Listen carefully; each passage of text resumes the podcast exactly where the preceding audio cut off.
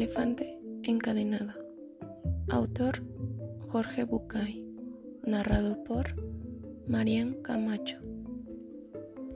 Cuando yo era chico me encantaban los circos y lo que más me gustaba eran los animales. También a mí como a otros me llamaba la atención el elefante. Durante la función la enorme bestia hacía despliegue de su peso, tamaño y fuerza descomunal. Pero después de su actuación y hasta un rato antes de volver al escenario, el elefante quedaba sujeto solamente por una cadena que aprisionaba una de sus patas a una pequeña estaca clavada en el suelo.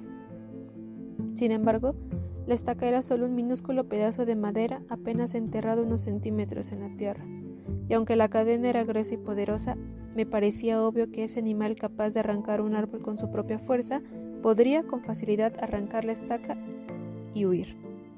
El misterio es evidente. ¿Qué lo mantiene entonces? ¿Por qué no huye? Cuando tenía cinco o seis años yo todavía confiaba en la sabiduría de los grandes. Pregunté entonces a algún maestro, algún padre o algún tío por el misterio del elefante. Alguno de ellos me explicó que el elefante no se escapa porque estaba adiestrado. Hice entonces la pregunta obvia. Si está adiestrado, ¿por qué lo encadenan? No recuerdo haber recibido ninguna respuesta coherente. Con el tiempo me olvidé del misterio del elefante y la estaca y solo lo recordaba cuando me encontraba con otros que también se habían hecho la misma pregunta. Hace algunos años descubrí que por suerte para mí alguien había sido lo bastante sabio como para encontrar la respuesta. El elefante del circo no escapa porque ha estado atado a una estaca parecida desde que era muy, muy pequeño. Cerré los ojos y me imaginé al pequeño recién nacido sujeto a la estaca.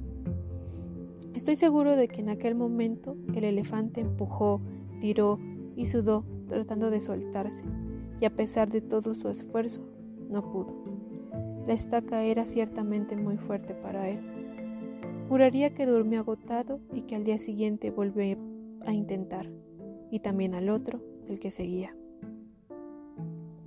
Hasta que un día, un terrible día, el animal aceptó su impotencia y se resignó a su destino.